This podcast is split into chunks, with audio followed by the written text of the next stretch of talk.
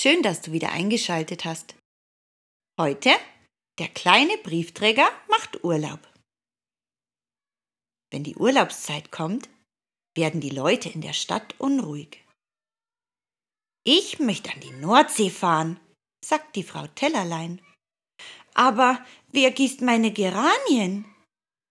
Ich mach das schon, verspricht der kleine Briefträger. Ich will nach Italien, erklärt Herr Hammelbein. Aber wer versorgt meinen Hund? Ich, sagt der kleine Briefträger. Da aber fast alle Leute gleichzeitig fortfahren, hat er eine Menge zu tun. Er kocht für den Kater Wuschemusch, führt fünf Hunde aus, gießt Blumen, wischt Staub und lüftet. Und weil der Herr Nimmermüd vergessen hat, die Brötchen und die Milch abzubestellen, muss er obendrein jeden Tag eine Flasche Milch austrinken und fünf Brötchen essen.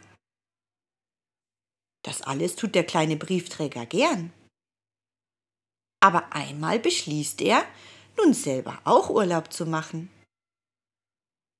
Sehr geehrte Post, schrieb er in einem Brief, ich bitte um einen Urlaubsvertreter. Und die Post antwortet, Urlaubsvertreter kommt mit Eisenbahn 17.10 Uhr. Da steht der kleine Briefträger auf dem Bahnhof und schaut sich um. Aber aus dem Zug steigen nur zwei dicke Frauen, sonst kann der kleine Briefträger niemanden entdecken.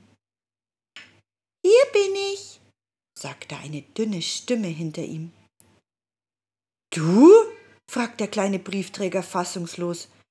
Aber Du bist doch ein Vogel. Ich bin eine Brieftaube, piepst die Urlaubsvertretung. Und ich bin sehr tüchtig. So, meint der kleine Briefträger. Na ja, und sie gehen miteinander nach Hause.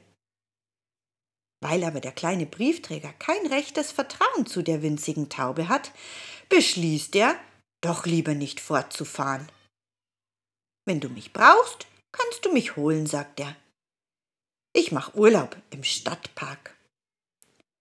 Und er nimmt 15 hart gekochte Eier mit und einen großen Topf voll Kartoffelsalat und geht. Im Stadtpark legt sich der kleine Briefträger mitten in eine duftende Wiese und schaut den Wolken nach.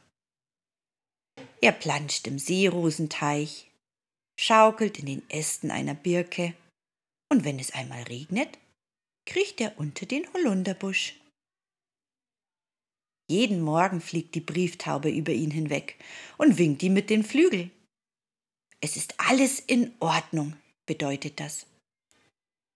Der kleine Briefträger aber genießt den schönsten Urlaub seines Lebens.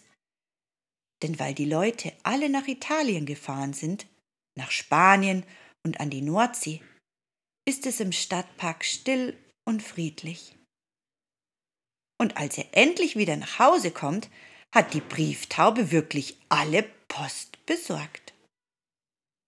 Dankeschön, ruft der kleine Briefträger, als sie davonfliegt. Im nächsten Jahr hole ich dich wieder. Lächelnd streicht er eine winzige Delle in seinem Kopfkissen glatt. Da hat sie geschlafen, überlegt er. So klein ist sie. Und er denkt, dass es auf die Größe überhaupt nicht ankommt. Das war die Geschichte vom kleinen Briefträger, der Urlaub machte. Bis zum nächsten Mal. Schön, dass du dabei warst. Das war Tief